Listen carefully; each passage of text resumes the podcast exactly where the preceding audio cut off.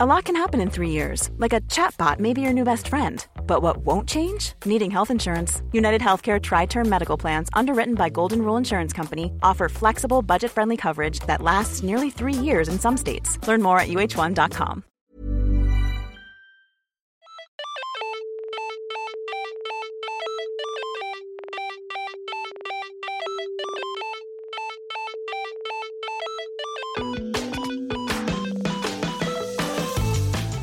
Bonjour à toutes et à tous. Parfois, on tombe par hasard sur un texte qui nous intéresse tellement qu'on n'a qu'une seule envie, c'est de prolonger la lecture par une discussion avec l'autrice ou l'auteur.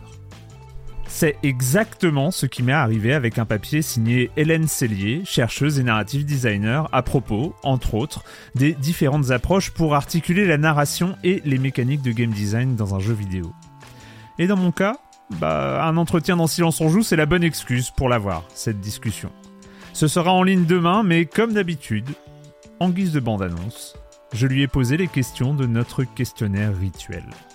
Bonne écoute.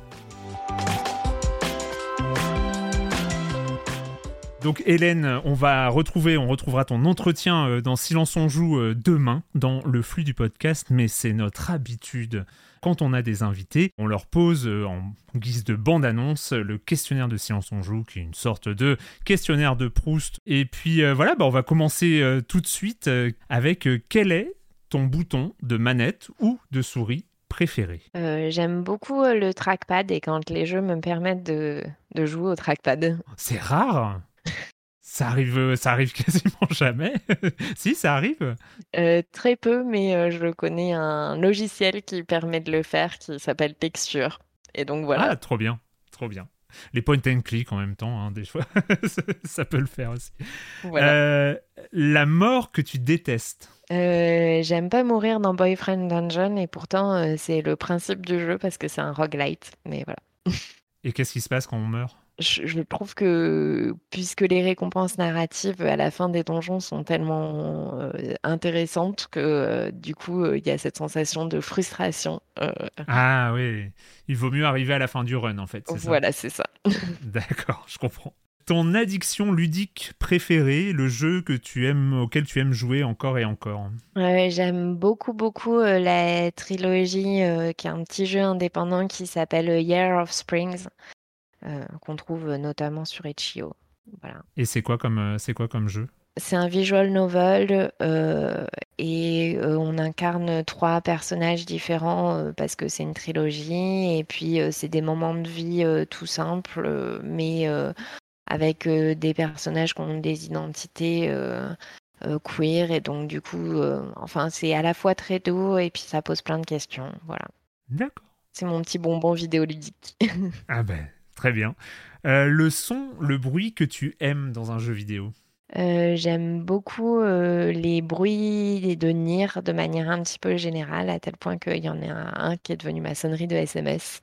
de Nier et la Nier Automata ou Nier Maintenant, j'ai changé pour Nier Automata, mais avant, j'aimais bien Nier tout court. Et c'est le son de quoi ta sonnerie de SMS du coup? Ça correspond à quel son dans le jeu? Alors, de mémoire, euh, c'est euh, le moment où on ouvre l'inventaire. Trop bien. Je pourrais faire ça aussi. Peut-être pas Nier, mais je crois que je pourrais ouvrir un, faire un, faire un truc dans Hades et ça te ferait. Oui, c'est pas mal. Bonne idée. Je, note ça pour plus tard. Je note ça pour plus tard. Euh, le son ou le bruit que tu détestes dans un jeu vidéo. Ce que j'aime vraiment pas, c'est dans les musiques qui bouclent quand on entend le moment où ça boucle parce qu'à chaque fois, ça me sort de l'expérience et du coup, je, l'entends à chaque fois. Vraiment. Ah la, ah, la, boucle musicale qui se relance en fait. Oui, voilà. Qui reprend depuis le début. Ah, c'est vrai. Ah, c'est vrai. Mauvaise... Oui, c'est vrai, c'est tellement vrai. Euh, quelle adaptation en jeu vidéo, un livre, un film, une série ou n'importe quoi te ferait-elle rêver? Rêver et peur en même temps, ce serait euh, le livre Gormenghast de Mervyn Peake, qui est euh, un des fondateurs de la fantasy, au même titre que Tolkien, mais qu'on a oublié. D'accord. Et c'est un peu dans le même genre Heroic Fantasy ou c'est... Pas du tout, c'est un espèce de château gothique avec des personnages très étranges. Euh, donc pas du tout la fantaisie euh, qu'on connaît avec Tolkien, mais euh, voilà, je me demande ce que ça donnerait si on pouvait jouer un des personnages. Qu'est-ce que tu préfères trouver dans un coffre? Euh, mon grand plaisir, c'est quand euh, je suis allée euh, tricher sur Internet avant et que je sais ce qu'il va y avoir dans le coffre et que j'ai vraiment ce que j'attends. En fait, c'est ce... Voilà. Mais tu te fais spoiler la surprise en fait. Oui, mais du coup, j'ai pas le, j'ai pas le stress de savoir qui va arriver dans le coffre, je sais d'avance. D'ailleurs, euh, j'ai oublié de la poser dans l'entretien, je la pose dans la bande-annonce, mais euh, quand on est narrative designer, on a quelle position par rapport au spoiler d'une manière générale? Parce que là, tu, tu te spoiles la- la- la- le contenu d'un coffre, mais est-ce que tu te spoiles facilement euh, une- le dénouement d'un scénario? Oui, ça, je pense que ça dépend vraiment de chacun et chacune. Moi, le connaître à la fin n'a aucune, aucun impact sur euh, mon plaisir euh, de jeu ou de découverte de la fiction. Donc, euh, C'est pour ça les coffres. C'est pour ça. oui. Je comprends, je comprends.